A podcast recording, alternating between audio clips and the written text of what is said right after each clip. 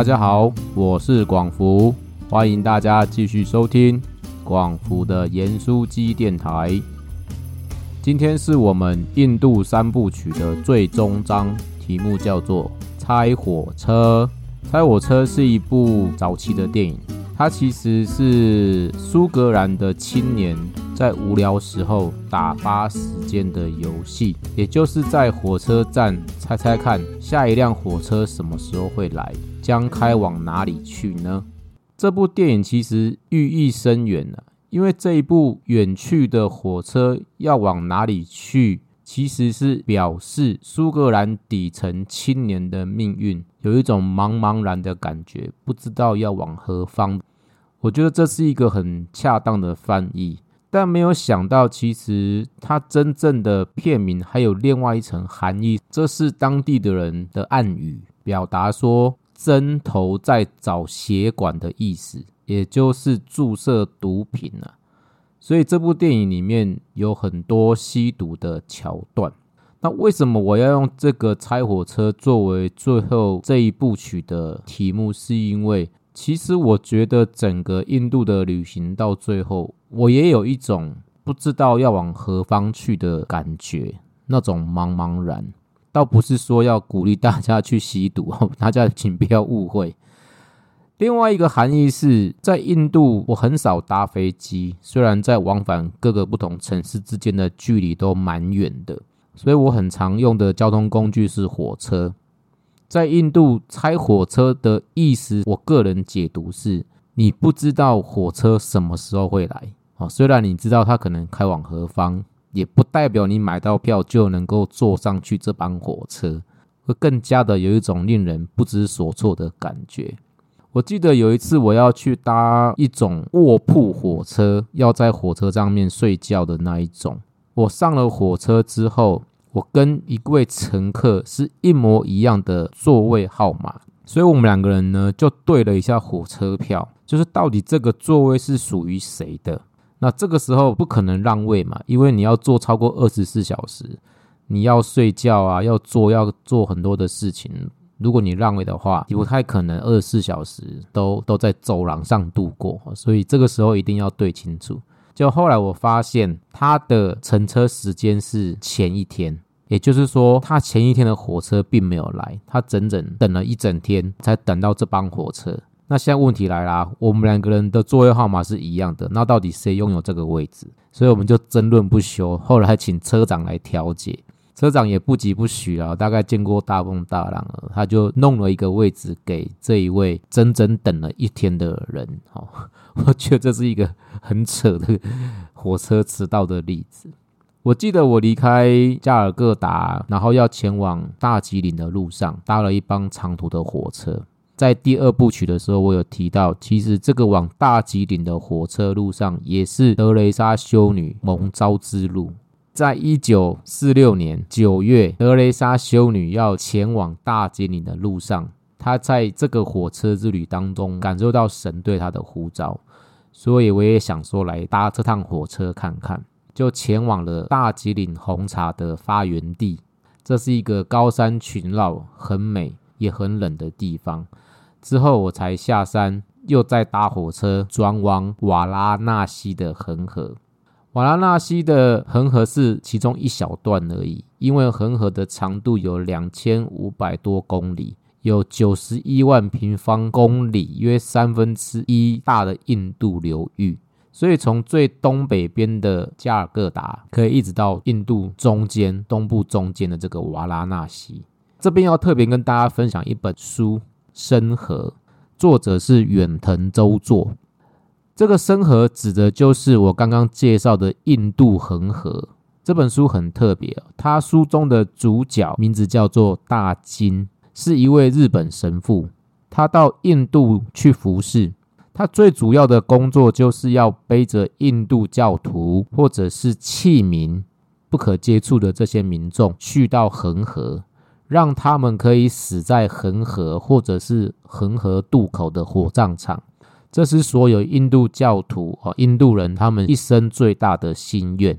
我们也都知道，在他们的宗教世界里面，有着这个转世的观念，还有泛神论的宽容。如同恒河一般。这条恒河是一个非常具有包容性、象征性的文化，它包容了所有的人的尸体、动物的尸体，有废弃物、垃圾，人可以在里面洗澡、洗衣服，甚至是漱口、饮用都没有问题。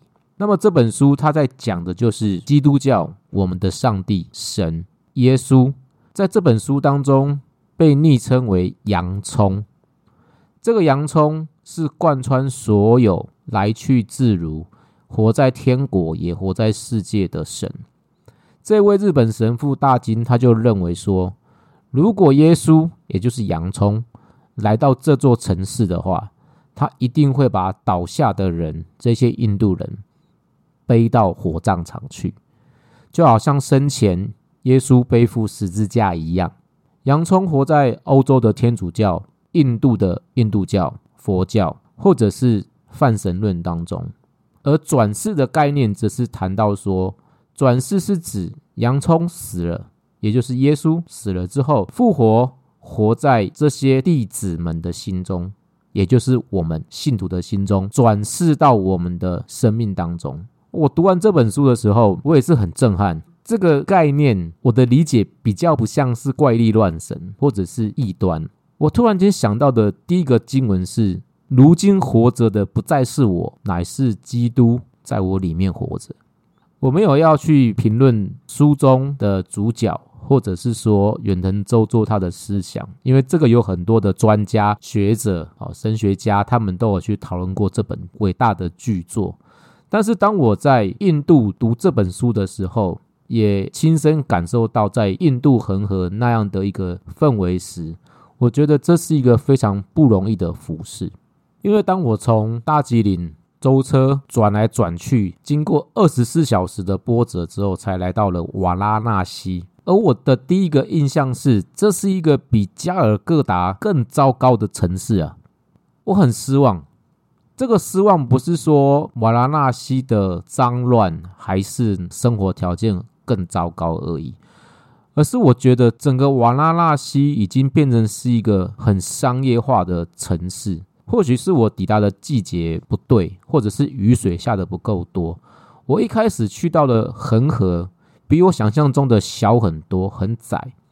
然后有一堆人就开始涌向我们这一群观光客。虽然我只有一个人，但是看起来也是外国人。他就会来要你买东西，然后跟你说你可以搭船哦，去游恒河。那有很多的价格战推销，做生意的人、卖明信片的人，有乞丐，有小偷，有骗子。所以在那个过程当中，我觉得瓦拉纳西的程度，可能是因为恒河的盛名所累，所以很多人都来印度之后，一定会来游恒河，造成这样一个一种乱象。但是我离开那个人群之后，自己慢慢沿着河边去走去逛，一直到晚餐之后，我想说晚上应该会比较没有人，但没有想到越晚越多人，所以我最后是跟几个观光客合租了一台船，然后晚上去游恒河。这个游恒河的目的不是要去观光哦，而是他们晚上会有一个火葬的仪式。这个仪式其实说真的也蛮可惜的哦，因为以前是为了要火葬这一群人哦，让他们能够得到有一个安葬，结果现在却变成是一种观光的祭典了。也就是说，要烧给观光客看，所以整个火葬的仪式变得很商业化，有很多的噱头。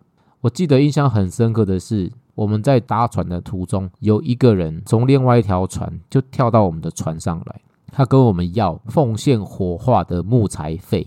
他说：“你们刚刚看的这一些火葬啊，这个木材钱必须由我们来支付，因为我们都要付这个钱来送这一群被火化的人能够有一个好的轮回转世了哈。”但是我就想说，这是什么规矩或文化？因为我们已经付了钱，我们只是要坐船去游这个恒河而已，并没有要参与这个火化的仪式。所以后来讲了半天，又吵架又干嘛的，最后这个老兄因为我们不给他钱，他就翻脸走人这样子。所以我觉得整个在恒河的那个过程当中，感受到的悲哀是一种很强烈的商业气息，当下是这样感觉了哈。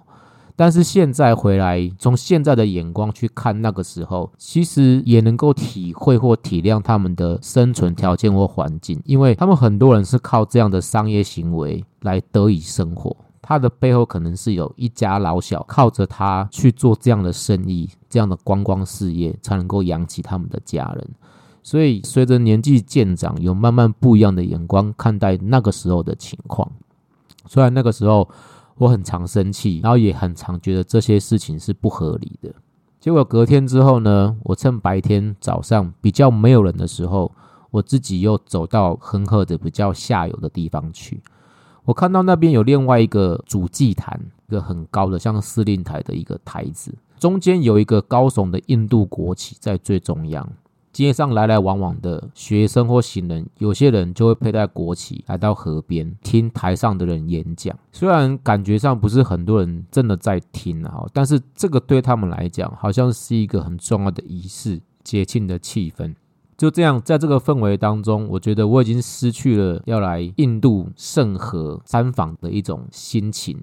也比较没有办法去感受到所谓那一些贫穷的人家能够来到恒河得到善终的一个结果，反而变成是一个很商业化的地方。而且我觉得我那时候真的有一点神经紧绷了吧，所以我基本上只要遇到主动跟我搭讪的印度人，我都会觉得他不怀好意。有些人会跟着你走，有些人呢就会问你时间，现在几点？其实他是想要知道你戴什么样的手表，然后他会偷你背后的水壶或者是背包。其实那个时候我觉得都蛮难过的。可是后来我发现，我忘记在哪本书里面有看到，大部分的印度人他们普遍认为偷窃、说谎其实不算是罪，比较像是生存法则。也就是说，在不同的文化环境解读之下，可能我们会用我们先入为主的观念看待这些事情。可是他们的解读却跟我们的解读不太一样，所以我在想，如果很多对我们来说是错误或犯罪的事情，比方说说谎或者是乱丢垃圾，但是在印度却不是啊，哦，你你觉得那是说谎？我只是没有告诉你事实而已，或者是说现在人常用的话术。那在乱丢垃圾这件事情，很多的印度这个牛啊，他们也都随地大小便，到处都是牛粪，你觉得这是牛乱丢垃圾吗？或乱排泄吗？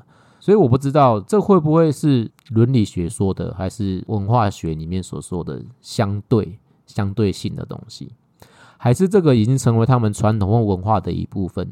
那我们是适应，还是用不同的方法来理解呢？后来我就开始在瓦拉纳西决定要离开这个地方，比我预计的时间还要短。原因是因为我觉得我开始生病，这个生病除了是身体的生病之外，我的心里也开始出现一些奇怪的症状，比方说，我越来越害怕一个人独处的时间，然后我会对于我喝过的水会有一些怀疑。有一次我去超级市场买了二十块一瓶的矿泉水，在当时候算是蛮贵的，可是我后来发现那个都是有塑胶封套、没有开封过的水哦，里面居然有漂浮物诶，那个时候生活已经紧绷到一种程度是。你觉得连喝水、吃饭、生活的安全，你都要担心的处境，那个时候我才体认到一件事情是：如果你今天想要走上海外宣教，或者是长时间在不同的国家文化里面生活的时候，可能真的要先来一趟短宣，上一课这种所谓的震撼教育。当时候我有在看另外一本书，叫做《我爱咖喱香》，这个作者也是一位宣教士，他就是来到印度宣教的宣教士。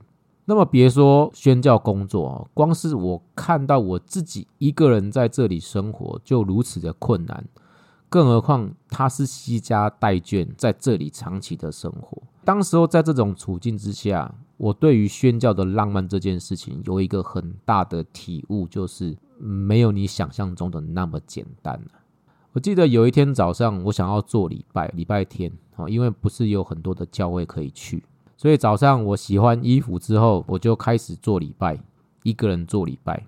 我就在我的衣柜上面用医疗的胶布贴了一个十字架，然后开始翻开我的圣经，唱圣诗，起印，自己起自己印，然后祷告、赞美、攻读经文，但没有讲到，我就开始为印度祷告。我想在那个过程当中，那个祷告是很情绪化的。就是很真实的表达这些日子以来所遭受到的一切，或者是那一些悲哀的情况。那当你有在这里生活过的时候，我想这种祷告会很贴近当时候的情况。但是同样的，在那一天礼拜天下午，我对于自己的独处有一种体会是，我发现我都不愿意关掉我房间的电视机。就是我不管什么时候，除了早上的礼拜之外，只要一礼拜结束，我就会把电视机打开。即便我完全看不懂他们的电视节目，我也不喜欢看，但是我会喜欢开着电视机，好像有人同在的感觉。如果一关掉，我就会觉得浑身不对劲。甚至想要外出找有人的地方，所以这个对我来说，我也是第一次发现，说以前好像很喜欢或觉得自己可以一个人享受孤独，但其实也没有想象中的容易。我后来才发现，很多的时候独处是会逼着自己去面对上帝，也逼着自己去面对自己不喜欢的一些事情，同时也觉得自己有很多的限制在。所以宣教一个人前往宣教地这件事情的浪漫或想象，也就没有如我一开始出发的这样所描写的，很容易习惯或者是可以胜任愉快的呼召。特别是一个人，我觉得是我没有经过这趟旅行的话，我大概也不会发现自己其实没有单身去宣教的恩赐。以前觉得自己可以，后来才发现，很多时候需要有同伴的支持以及实际的陪伴。所以我觉得这趟旅程给我一个很大的震撼教育。后来我就前往下一站是德里，再见了瓦拉纳西。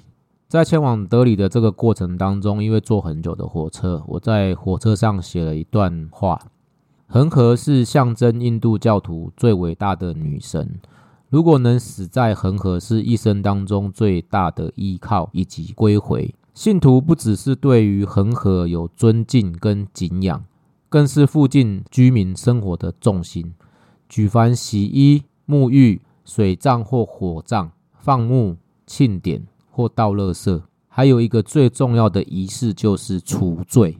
但很讽刺的是，洗完除罪澡的信徒。上了岸之后，却继续犯罪，周而复始。就连祭神庆典的神职人员，有一些也不知不觉沦为敛财的神棍。恒河的神圣不在，却充斥了犯罪与商业。河岸旁边到处都是改建的高级观光旅馆，相比邻在火葬场旁边贫穷的垂死居所，真是极大的讽刺。恒河的眼泪会不会也是上帝的眼泪呢？当我离开瓦拉纳西要前往下一站的时候，因为我厌倦了这种沙加式的旅行，所以我就订了一个一日游的啊包套方案，直接有司机接送我到一个旅馆到德里去。那么，因为我订的这个旅馆还有这个行程算是比较高级的，所以旅馆的老板。也很开心，就带着我去附近的一些景点逛逛，然后吃饭。但因为我真的很疲惫了，累积了这几天下来，我只想找一个地方好好的休息，并且告诉老板说，隔一天我要前往下一站，因为我是一路往西部的这个 Rajasthan 这个沙漠的方向前进，那中间还会去到这个印度最有名的泰姬玛哈林。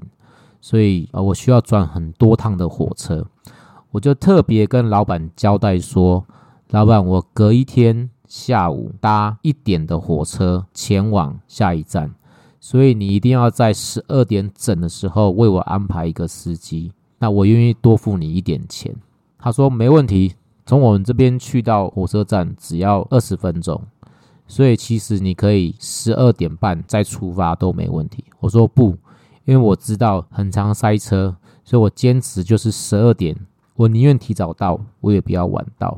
所以我就跟他说：“你十二点一定要为我安排一位司机送我去火车站。”他说：“好。”隔天十二点的时候，有一位大哥开着一台白色的计程车就停在旅馆门口，准备接我去火车站。那因为当时候我为了方便移动，所以其实我并没有拿着那种所谓的行李箱。我整趟旅程就是背两个背包，我的后背包是一个六十升的登山背包，非常大。我前面有一个小背包，就这样两个背包伴随着我整个印度之旅，方便我背着行动。所以我就跟他说：“呃，我可以把后背包放在后车厢，然后小背包我自己背着，请你开车送我去火车站。”结果他一开车五分钟之后，我们就塞在一个 T 字路口，完全动弹不得。前面大概有八百台的脚踏车，我实在觉得很恐怖。那个脚踏车把路塞得满满的，他就开始后退。后退之后呢，又发现不太对，后面就是牛车，又有汽车、摩托车。小贩、路霸、乱停车的，然后放学的时间，因为十二点学校又放学，所以整个路上是水泄不通。我们就卡在车阵当中，整整二十分钟，我们根本没有任何的进度，所以我就有点慌张啦。我就说：“好，那没有关系，我们现在赶快回旅馆换摩托车。”我差点说要换司机，结果我们一回到旅馆去之后，老板就说：“好。”我就请这个司机呢换摩托车，请他走另外一条路送你去，会更快，所以你不用担心，一定没问题。结果我就坐上他的摩托车，背上我的大背包，他骑摩托车左闪右闪，大概只开了一分多钟左右顺畅的路，又停下来，又遇到了另外一群塞车的司机，摩托车、汽车、脚踏车。哇！我当时候真的没有办法，因为我再过二十分钟，我就会错过这一班火车，我就可能要再等另外一天，或者是不知道何时才能够往下一站前进。所以我就跟这个司机说：“我说我没有办法等你，我要离开这个塞车的地方。”于是我就背起了我的大黄背包，就是我的后背包，以及我的小前背包，开始用半走半跑的方式穿越人群。但是大家还记得吗？我其实是一个非常严重的路痴，在当时候没有 Google Map 的情况之下，我手上也没有地图，也来不及看地图，有点像是不知道该往哪里去，却到处乱走的人。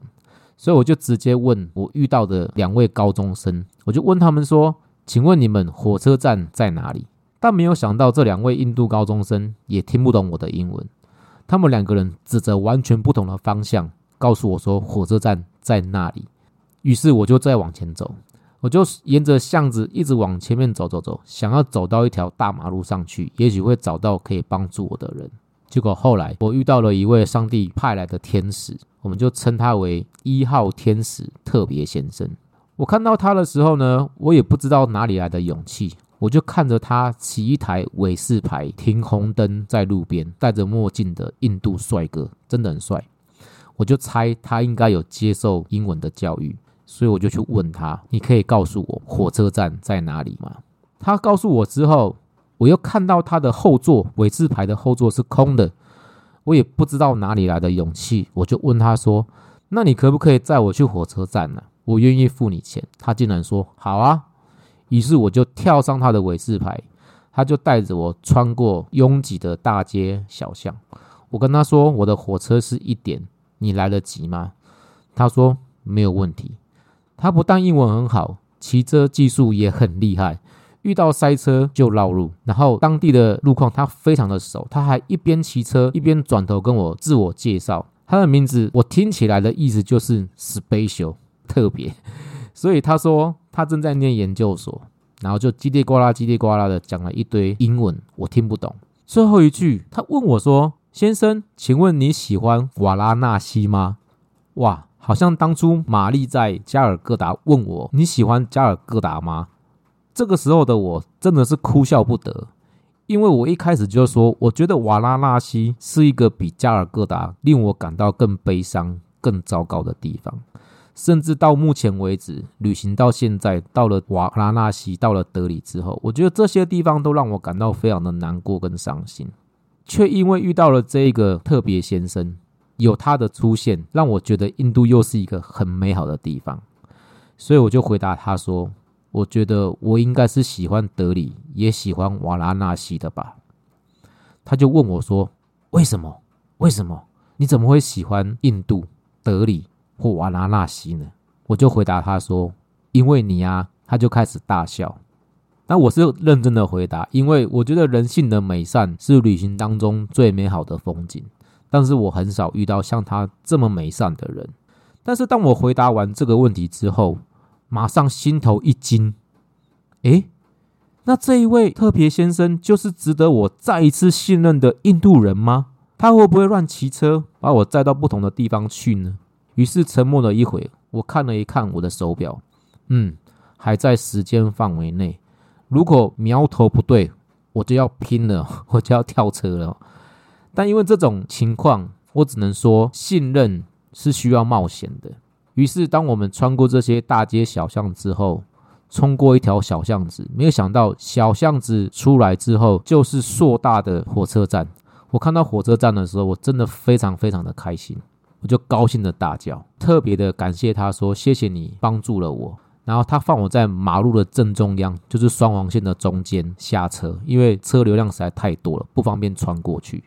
他还告诉我我要在第几月台搭车，我真的很感动。所以我就急急忙忙的从我的背包当中拿出相机来拍了他的照片，并感谢他。我跟他说：“谢谢你帮助我找回对印度人的信任与希望，因为在这趟旅程当中，像你这样的天使真的是很少见的人。”我就这样背着我的背包跟他挥手说再见。等我一路跑进火车站的时候，刚刚好在火车关门前就进到了车厢当中。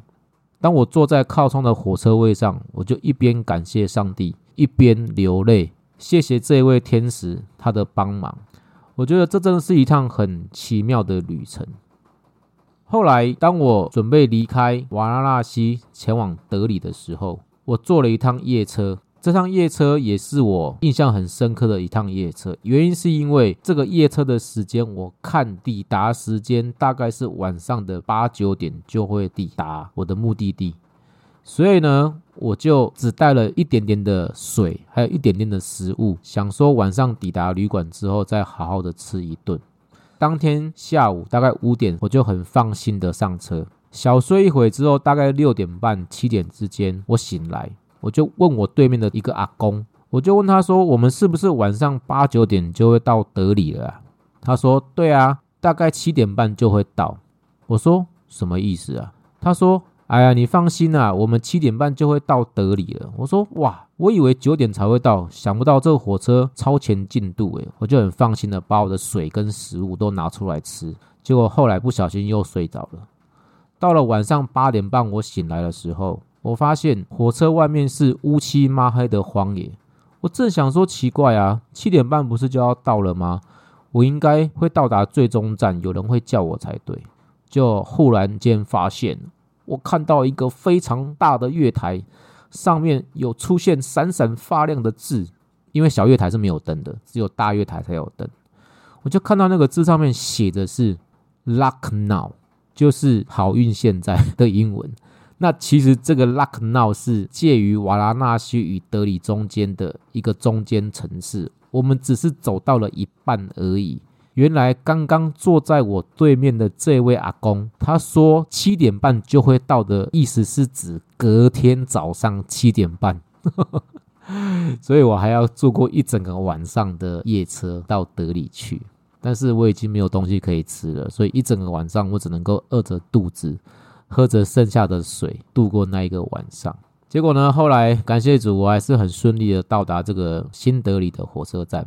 到了新德里火车站之后，我也是因为很身心俱疲了，所以我又开启我的旅游模式，找了当地的一个 one day trip，一个一日旅游公司，买了一个套票的行程，就是有人接送，然后有旅馆，有食物可以吃的地方。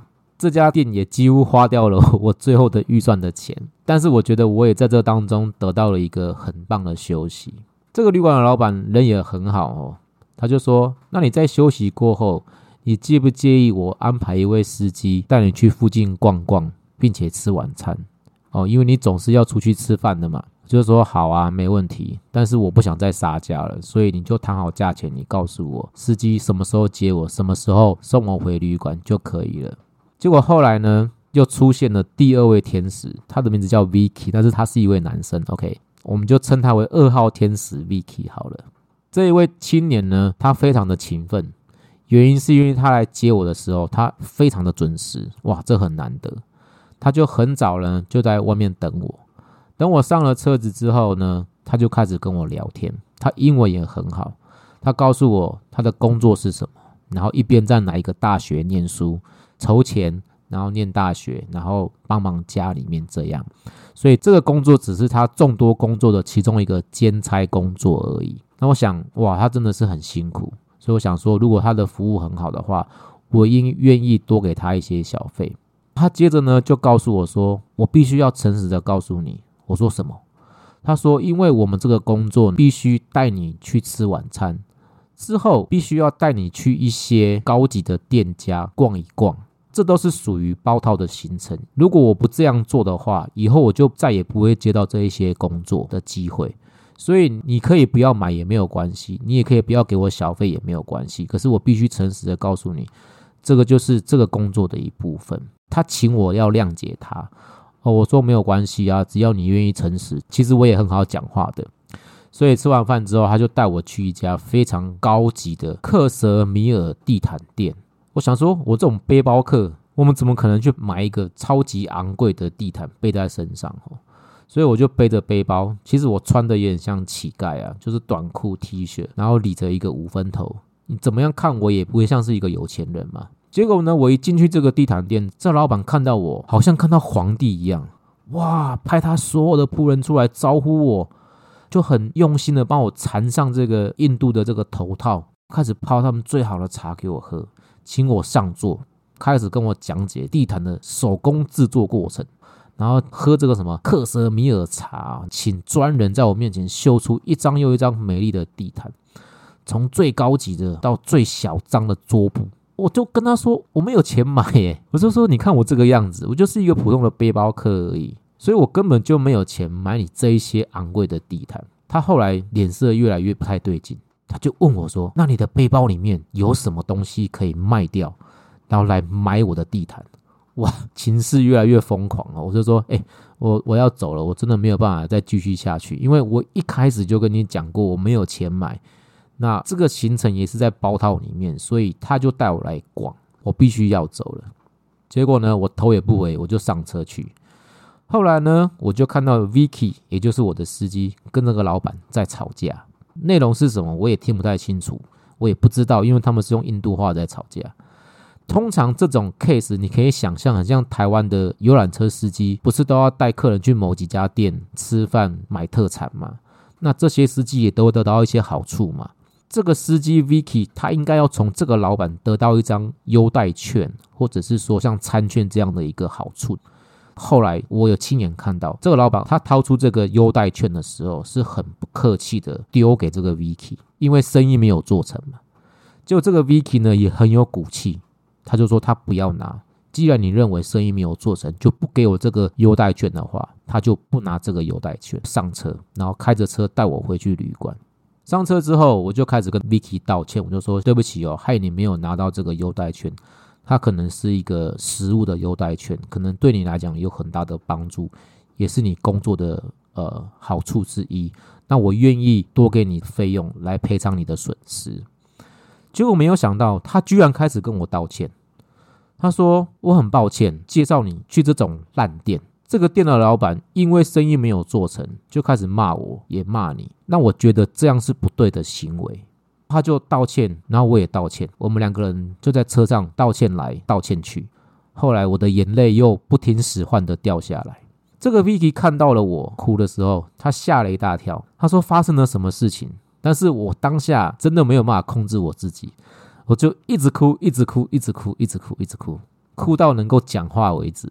然后我就开始跟他解释，我说：“其实我来印度已经超过一个多月的时间，在这趟旅程当中，从加尔各答开始，大吉林、瓦拉纳西，种种旅行当中遇到的委屈、冲突、被骗、被抢、被人家欺负，各式各样的委屈，就开始在他面前不停的讲出来、抱怨出来，一直到我遇到了天使一号特别先生。”以及你就是这一位 Vicky 先生天使二号的时候，我就想说，其实，在印度真的是也有很好的人，也有让人家很伤心的人。我们不能够用某一种层面去看，或者是论断印度的某一个面相。后来我就想说，从今以后我再也不会来印度，结果遇到了你，却又让我对印度燃起了一线希望。后来这一位 Vicky 先生他就一直安慰我，他说我要代表印度向你道歉。虽然你在瓦拉纳西有很不愉快的经验，可是我相信你的神也让你遇见了像特别先生这样的人。然后我就跟他说，其实我也很感谢我的神，让我遇见了像你这样让我信任的人，所以我才能够在你面前很放心的宣泄我的情绪。否则我大概就会面无表情跟你哈拉一下就回到旅馆去。可是因为这一趟的经验之后，我觉得我对印度又有不一样的看法。没有想到他送我回到旅馆去之后，他说我要给你一个礼物哦。我说哇，你还要给我礼物哦？我真的是不好意思。他说这个礼物就是一个印度名字。我说哇，你要帮我取一个印度名字哦？好啊，是什么？他说叫做 Raja。我问他这个 Raja 是什么意思啊？他就笑而不答。他是说：“你可以去问其他的印度人呐。”但是他说：“我有一个坚强并且宽广的心，大概是这个意思哦。”我也不太确定哈，因为后来我也没有去问其他的印度人。但是这趟旅程对我来说，开始环游印度的时候，给了我两个很大的支持跟鼓励。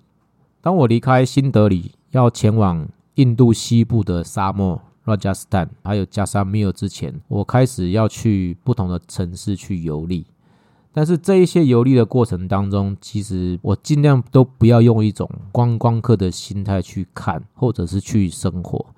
有的时候我会徒步旅行，对我来说，徒步旅行是一个很大的帮助，就是去认识印度的大街小巷真实的情况。那因为我很常迷路，所以其实我需要主动的跟当地的人问话。有的时候英文不好，那有的时候也会被骗，可是也带着这种心情是去尝试着再一次相信人。当我要前往印度西部的沙漠的时候，我搭错了车，所以后来有一个好心的人告诉我说，其实你要去的那个地方那个旅馆没有直达车，是没有办法直接抵达的。你必须要搭一个小时半的公车到这个库瑞小镇去之后，才能够跟这个旅馆的人联络，他才会带你去沙漠的 resort。所以跟我想象的一日旅游的行程是差别蛮大的，但遇上了也没有办法，所以我就开始自己学着去搭当地的公车。一搭上这个公车之后呢，我就有点吓一跳，因为这个公车大概挤满了两百多个人。我们知道，一般的公车大概顶多就是五十到六十人左右。这台公车哦，车子边边窗户，然后车顶，更不用说有一堆的货物堆在我们的脚下，所以我的下面基本上全都是玉米啊、农作物啊，然后有很多的动物在我们的车子里面。整台车子里面最特别的就是只有我这一个外国人，而且我是花了十倍的价钱。才搭上这台公车，那当然我也买不到更便宜的价钱了。所以我上了这台车子之后，我就把我的大黄背包放在我的屁股底下，我就坐在上面，小钱背包放在我的前面，为了要防止偷窃。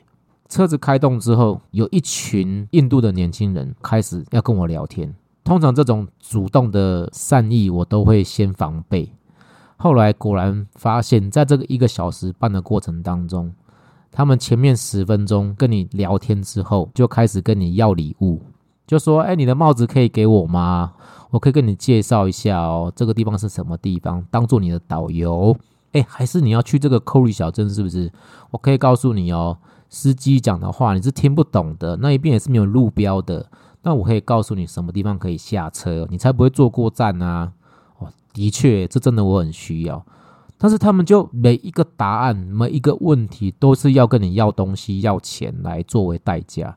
他们最后要我的手表，我说这不可能，因为你跟我要的每一样东西都是我用得着的，帽子、手表、水壶、雨伞。后来他们看到我一样东西都不给他们，这群印度的年轻人居然要我打开背包给他们检查有什么东西给给他们。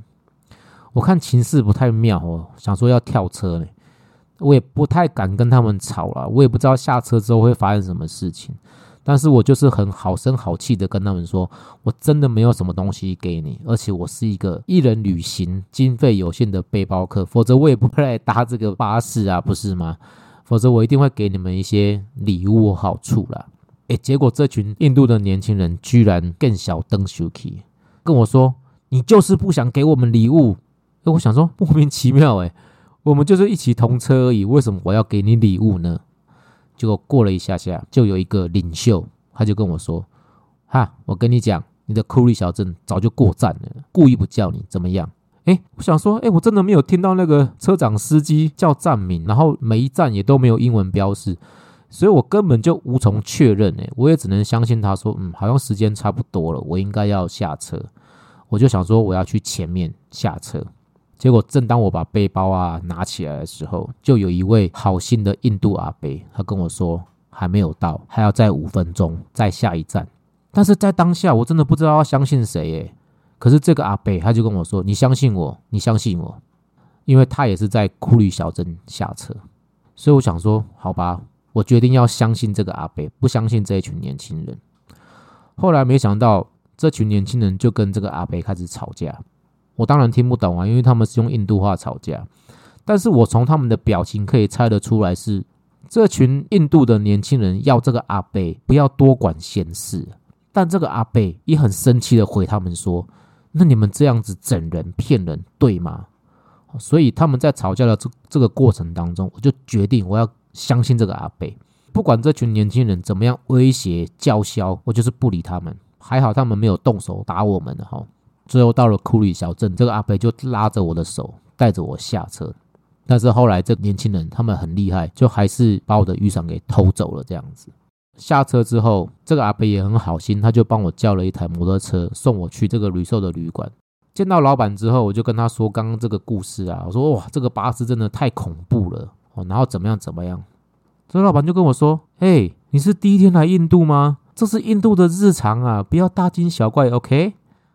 就想说也是啦，也是啦。哈，后来因为我欧德的这个行程是我可以骑骆驼去沙漠，所以他就问我说：“你晚餐有打算在沙漠吃吗？那你有打算要住在沙漠吗？”我说：“啊，当然啦，啊，我不就是来这里要去沙漠的吗？”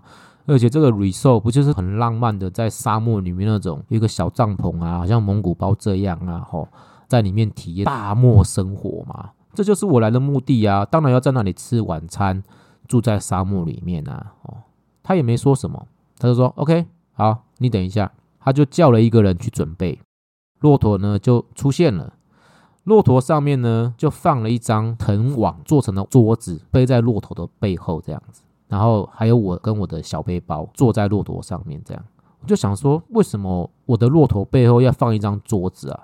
是我要去的那个旅馆那个 resort 是没有桌子的吗？还是你是顺便熬我要再帮你多带一些东西？哈，因为这个在印度也不奇怪啊，我们刚刚坐的巴士不就是这样嘛，对不对？哈，好，所以呢，我就跟着一个向导。他牵着骆驼，然后我坐在骆驼上面，背着我的背包跟一张桌子，就在沙漠中不停的行走。黄昏的时候真的很美哦，走了大概一个多小时，一个人一间房子全部都没有，真的就只有沙漠而已。这个骆驼的向导呢，他就问我说：“你要住在这里吗？”我说：“嗯，我根本没有看到任何的建筑物啊，我的蒙古包嘞，我的帐篷嘞，我的那个茅草小屋在哪里啊？”哦啊，这个旅游简介都蛮好介绍哦啊，你怎么什么都没有，空无一物，要我住在这里，结果可能是语言沟通不良吧。这个向导没说什么，还要带我继续往前走。哇，很厉害诶，他们越走越偏僻，而且他们控制骆驼都非常的厉害，就是他会发出一种声音，骆驼听了之后就知道要往前还是要坐下。结果我们又走了一个小时，又翻过了一座沙丘，越来越荒凉，骑到我都整个人都很疲惫，不舒服了。我想说，怎么都没有看到我的帐篷、我的蒙古包啊！后来这个向导就说：“OK，我们在这里休息，我们要在这里住下来。”他就开始不管我，把他的装备什么都卸下来，包括把我刚刚背后的那一张桌子就放在沙丘上，然后跟我说：“今天晚上我们就住在这里吧。”我想说：“你是开玩笑的吗？”他说：“不是啊，这张桌子就是你的床诶。”所以我确认完之后才发现。原来根本没有所谓的帐篷、蒙古包，哇，这下可好了，已经晚上大概七点半，我就跟他说：“好，你要我睡在这里也没问题，但问题是晚餐还没有吃。”诶，他就问我：“那你想要吃什么样的晚餐？你想要喝啤酒吗？”我说：“哦，如果能够在这里看星星，哦，然后吃晚餐喝啤酒，也是不错的享受了哈。”我就想说，他的背包会不会就拿出晚餐能跟啤酒来？结果没有诶，他的背包里面什么都没有。他就骑着骆驼回去他的本部，也就是我们刚刚出发的地方，拿我的晚餐，把我一个人丢在沙漠里面。我就想说，现在是什么情形啊？会不会被丢包啊？然后我的背包里面只有一瓶矿泉水，还有两根香蕉，所以我就在等他回来啊。因为已经七点半了，我就在整夜的星空之下，把我的水还有我的香蕉吃完喝完，就坐在那里等死。我想说，如果他没有回来，我就死定了。就晚上九点多的时候，他终于带着他的骆驼回来，然后开始张罗我的晚餐。那个晚餐很特别，就是有印度的肉饼，还有一些酱料，然后伴随着沙子卡哧卡哧卡哧，因为你都吃到那个风沙嘛，把沙子吃到嘴巴里面去。当天晚上，我就真的睡在这一张藤条做的桌子上面。感谢主，是我的向导有带一张棉被来给我。他说：“你要盖这个棉被，否则你会冷死。”在印度那时候真的很热哦，刚刚晚上才到的时候非常的热。我说我不需要了。结果到了晚上的时候，真的超级冷，那个温差有够大，而且到早上醒来的时候，我的棉被已经整整湿了一半。我就想说：“哇，在这个环境之下，真的是生活大不容易。”在这趟旅程当中，我觉得除了有旅行的神奇的事情或奇妙的境遇之外，我觉得我有一个很大的自我体认跟学习是：当初开始要来印度的时候，我觉得好像很容易，但后来真的踏进印度的一些不同的地方之后，就开始觉得跟我想象的差很多。我记得火车有开进新德里，又有开进旧德里的时候，其实那是一个很震撼的画面。就是贫民窟是一个区块接着一个区块，那个悲惨或脏乱的画面，虽然是我看在眼里，但是感觉很像是伤在我的心里，让我身心里都产生一个极大的变化。是我问我自己啊，如果今天上帝呼召我到印度来做宣教士，传福音给他们的话，我愿意吗？那我愿意跟德雷莎修女。或者是生和的作者里面描绘的大金神父一样服侍他们吗？这些问题我真的都没有答案。然后在当下，我们说要回应上帝的呼召，其实是一个很大的挑战。很像在圣经当中所说的，彼得心灵是愿意的，但是肉体却是软弱的那样。嘴巴说没问题，身体却巴不得早一秒离开印度啊！当时候，我觉得这趟旅程给我一个很大的反省跟挑战，也奠定了我将来对于海外宣教、跨文化工作这件事情的呃实际想法有一些调整。对我来说，也许我是一个透过直接性服务去学习、认识自己、认识信仰的人。可是，当我们来到一个宗教信仰、文化完全不同的国家时，其实对我们自己的冲击是很大的。那我也反省到自己这一路上以来所面对的矛盾、愤怒、情绪，去体验那种从来没有过的恐惧或未知，也才知道说原来自己那么软弱，打破自己，重新开始。我觉得我从现在去看十三年前的这趟旅程，到现在这一路上的成长，真的有很多的天使的帮助，也有很多的学习。呃，我最后要跟大家分享的是，我们当时候在垂死之家，每一天早上弥撒完之后的一段英文祷词，我把它尝试翻成中文。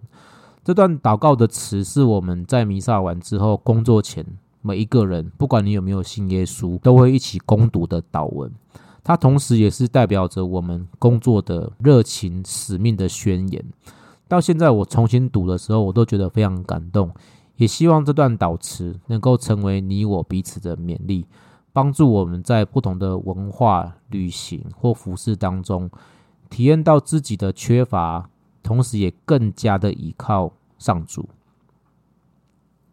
亲爱的上主，伟大的医治者，我跪拜在你面前，因为所有美善、恩慈、恩赐必定来自于你。我向你祈求，让我的双手有技巧，让我的灵有清楚的意向，让我的心有善良与温柔，让我有专一的目标，给我力量来减轻我弟兄姐妹一部分的痛苦，借此实现我的特权，拿走我心中所有的恶念。与世俗价值，像孩子一般单纯的信仰，让我倚靠你。奉主耶稣基督的名祷告，阿门。我是广福，谢谢大家的收听。